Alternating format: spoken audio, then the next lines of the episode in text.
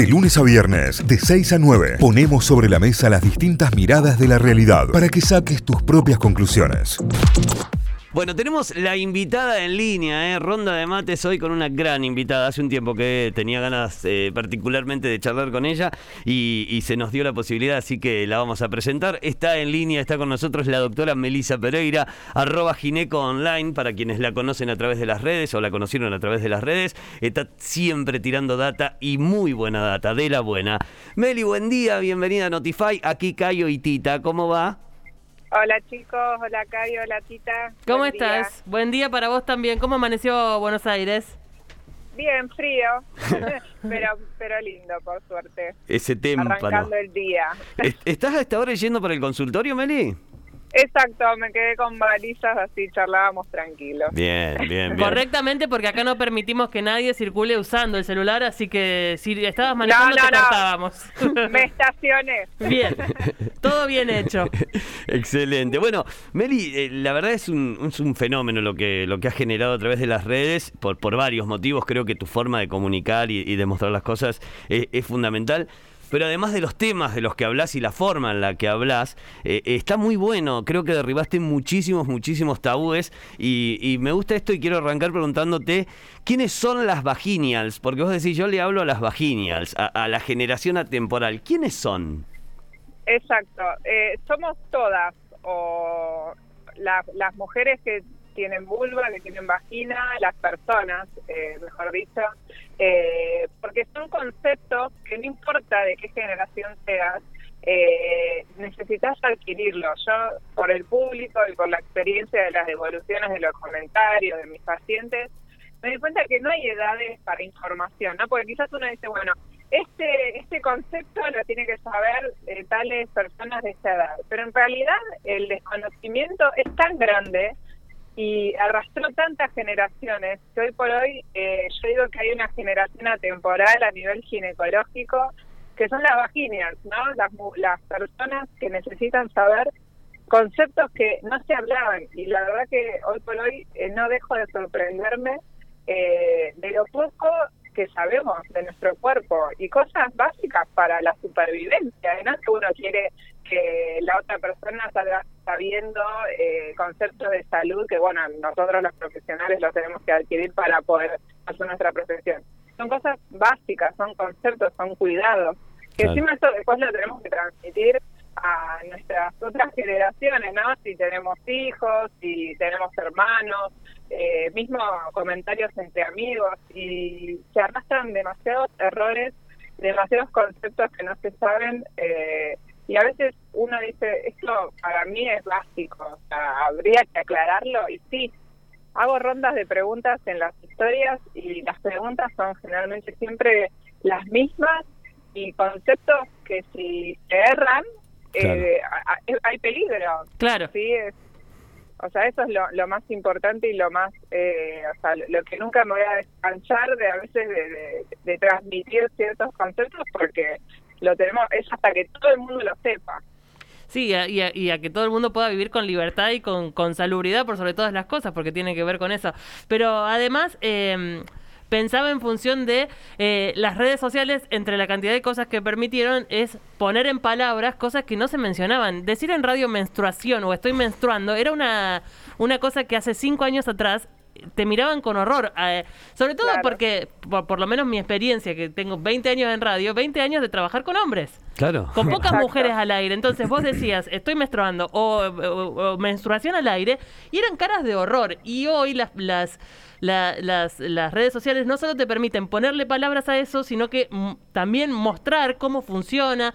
Eh, eh, identificar algunas características de tu propia menstruación, digamos, eh, cuestiones básicas que le pasan a todas las personas menstruantes todos los meses de, su vida, digamos, de, su, de su, ciclo eh, femenino.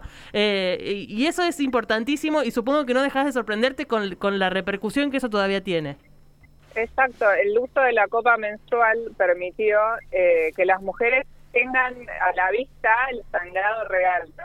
Sí. Y a veces hay pacientes que me dicen, dejé de usar la copita porque me asusté, me parece que me estaba haciendo mal, porque la sangre era de esta característica y se dividía en dos, una capa transparente. Digo, no, eso es el sangrado normal. Claro. Eh, y es increíble cómo uno desconoce un proceso del cual quizás esa mujer tiene 30 años y estu hace 15 años que está menstruando y es la primera vez que toma contacto directo con la sangre. Claro. Claro. Y tal cual, uno en su momento decía menstruación y te miraban pues lo que asco de, o sea, ¿cómo estás diciendo esa palabra?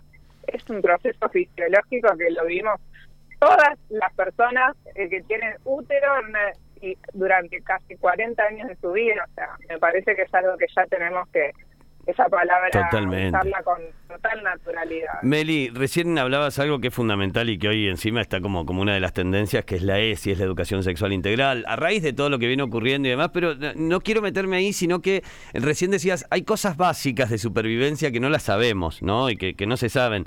Eh, eh, ¿Qué te han llegado a preguntar que, que- que no podías creer? ¿O cuál fue por ahí la duda más recurrente que te ha llegado que decís, che, yo creí que esto ya era básico y que con un mínimo nivel de conocimiento lo deberíamos saber como sociedad? ¿Qué, qué te ha llegado eh, como, como, como raro por ahí?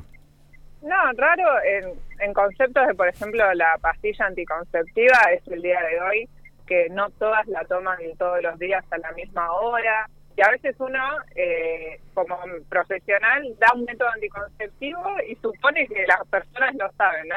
La pastilla anticonceptiva lleva años eh, como sistema anticonceptivo y Claro. uno dice todos los días a la misma hora y no hay discusión y no hay otra opción. Y ayer me llegó un mensajito y me dice, porque había hecho unas historias, ah, ¿es todos los días a la misma hora? Entonces son, son quizás eh, dudas que uno dice, bueno, acá hay una falla desde el sistema de salud, ¿no? Y desde después otras eh, preguntas quizás es eh, cuando uno invita a explorar su propia genitalidad, eh, preguntas de su propio cuerpo que es, es parte de, de nuestra genitalidad normal eh, o nuestras variantes anatómicas y se consulta por miedo a estar teniendo algo patológico y en Claro. realidad es nuestra mucosa, nuestro color, nuestra forma eh, de esas y después con todo lo que es infección de transmisión sexual, Oh. muchísimo desconocimiento que la sífilis no, no existe más y es una de las infecciones de transmisión sexual que hoy por hoy eh, está más prevalente eh, y bueno, eh, se diagnostica es casi asintomática, entonces incentivar a los controles, incentivar a que se sepa la, la realidad y la importancia del cuidado. Y no desde el miedo, ¿no? Sino desde, bueno, tengo esa información eh, y genero un- más compromiso con mi cuerpo, porque Claro. la idea es eso, que, que empecemos a tomarle más importancia, que yo creo que lo estamos súper logrando, eh, de a poquito, eh, a decir, bueno, me, me tengo que hacer los controles, me tengo que cuidar, tengo eh, tengo que disfrutarme, ¿no? Puedo elegir mi- la sexualidad que quiero, puedo, eh, o sea, eh, ejercer la sexualidad de la forma que quiero, pero de forma responsable. Sí, definitivamente. Y, y, mm, y transmitirlo en esos términos desde todos los lugares, digamos, porque eh, una madre informada tiene que informar bien a, sus hijas, a su entorno, digamos, saber detectar eh, eh, las inconsistencias o la, o la falta de información en otra persona y, y alentar siempre, no importa desde qué rol social estés, a, a los controles anuales, digamos, no sé cuántos del otro lado, este año, durante el 2021, se hicieron el control anual que corresponde, el Papa Nicolau, la transmaquinal, la ecografía mamaria, eh, son cosas fundamentales para, para cuidar lo único que tenés, que es el cuerpo en el que vivís, así que... eh, Exactamente. Eh. Y hoy por hoy también quiero aclarar que muchas eh, pacientes o muchas chicas dicen, bueno, pero yo fui a consultar por, porque vos hablaste de cierto tema y no me dieron mucho, mu- mu- mucha bola. Eh, entonces también esto es una construcción que tenemos que hacer desde el sistema de salud. Hay profesionales de la salud que lo hablas de campo del látex y todavía no entienden o no, no pueden asesorar a la paciente Claro. que tiene sexo con mujeres de cómo es el cuidado. Exactamente. Entonces, eh, es, es- es esto, estamos creciendo como sociedad, tanto a nivel los profesionales como la- las pacientes y, y, la- y las personas sexualmente Claro. activas. No, y me parece que también eh, las redes sociales, y incluso una red social que tenemos mucho más cercana a todos en, en- en nuestras intimidades, que tiene que ver con WhatsApp, se han convertido en, en- en espacios de consulta muy interesantes. Hay mucho grupo de amigas en, en donde aparece la, la consulta de a qué ginecóloga está yendo, quién me recomienda una que sea... eh, abortera, por decirlo de alguna manera, no por abortar, sino por tener una ideología y un conocimiento de la necesidad de salubridad mundial eh, que, que, acompañe tu, tu, tu momento histórico, claro, digamos. Que, no juzgue. Que no juzgue. hay veces que acompañe. Vienen, exacto, me, es que comenté esto y me miró con una cara o sea, Claro. eh, todo eso tenemos que trabajarlo. Las caras y los pensamientos o las, las ideas son personales y la asistencia en salud eh, es eh, tiene que tener una neutralidad, ¿viste? O sea, la idea es asistir a, a la otra persona.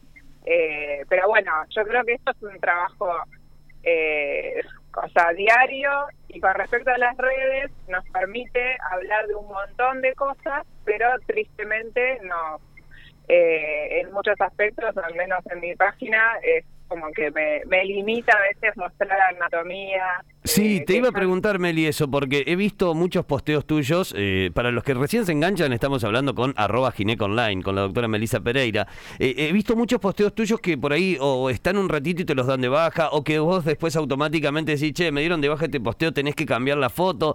¿Cómo, cómo te llevas con eso e Instagram, digamos? Porque además lo que vos mostrás, estás mostrando un cuerpo, o sea, estás mostrando además eh, cuestiones que son netamente propias de cada una de las personas. Y es salud, no estamos sexualizando nada, digamos. Claro. Una teta es una teta en cualquiera, digamos, no importa qué estés mostrando. Sí, es, te lo bajan por contenido sexual. Claro. eh, y la, ah, yo me angustio primero porque el, el mismo, sin ir más lejos, la semana pasada se me cerró la sesión. Eh, y para mí eh, Instagram es mi, mi trabajo y es un canal de comunicación que ya es diario, es parte de mi vida. ¿no? A mí me cierran la sesión de Instagram y digo, ahora como hablo, es como que me tapan la boca.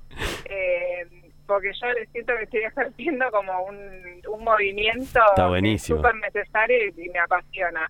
Eh, y automáticamente lo bajan como contenido sexual, eso yo le veo una limitante enorme a esta red social. Eh, no se puede hacer otra cosa, no se puede discutir ni ir en contra de esto, pero bueno, esa quizás es, es esa barrera que uno tiene. Si no puedo mostrar una imagen real para que la otra persona aprenda y se quede tranquila de su genitalidad, por sobre todo. Claro. Eh, bueno, las mamas tampoco las deja mostrar. Eh, femeninas, porque uno pone una tetilla masculina y no hay ningún problema. Eh, mi- mismo eh, una vez hice un juego con una foto, con una remera, y lo único que se veía era un circulito recortado de los pezones, y ella la admitió. O sea, lo que no admite es la glándula mamaria femenina, porque lo sexualiza. Y sí, es un, quizás un- un- una parte del cuerpo que está sexualizada, pero eh, tenemos que también dejar de lado esto y pasar a lo que es el cuidado de la salud. Pero bueno, Totalmente, totalmente. Meli, excelente. Seguiría charlando hasta las 11 de la mañana, pero bueno, vos tenés que trabajar y nosotros tenemos que terminar el programa. Eh, en realidad, eh, quiero cerrar esto agradeciéndote mucho lo que haces, porque voy a decir una obviedad, pero como, como hetero cis varón, no tenía muchísima de la información que consumo en tus redes y que aprendo muchísimo. No y- sé por qué no me sorprende. y soy pareja, y soy padre de una niña, digamos, Claro. y, y me sirve muchísimo y aprendo para, para poder compartirlo tanto con mujeres como con amigos, con hombres y poder compartir de, de lo que se habla y aprender, que es Y fundamental, fundamental. Tenemos una visión de la ginecología totalmente pensada en la reproducción femenina, nada más, sin, se- sin Exacto. educación, sin perspectiva de género, sin nada. Así que, por mi parte, agradecerte porque me parece muy útil lo que haces. Gracias, gracias chicos. Eh, sé que están siempre presentes y bueno, me alegra haber podido hablar con ustedes. hoy. Bueno, De podemos encontrar el libro también, ¿no? Porque de- de- el libro. Por favor. Sí, sí, sí. Ve Ciencia para una geografía íntima sin mito. Ahí Es está. de- ahí es donde nació la generación Vaginal. Ahí está No toda hay la data.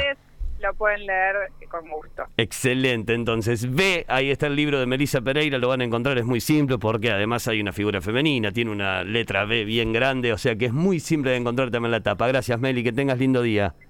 Igualmente, chicos, un Hasta beso la enorme. próxima. Adiós, gracias. La doctora Melissa Pereira es ginecóloga y en las redes la, con- la encuentran como arroba gineco online. Estuvo en diálogo aquí en Notify. Notify, las distintas miradas de la actualidad para que saques tus propias conclusiones. De 6 a 9, Notify, plataforma de noticias.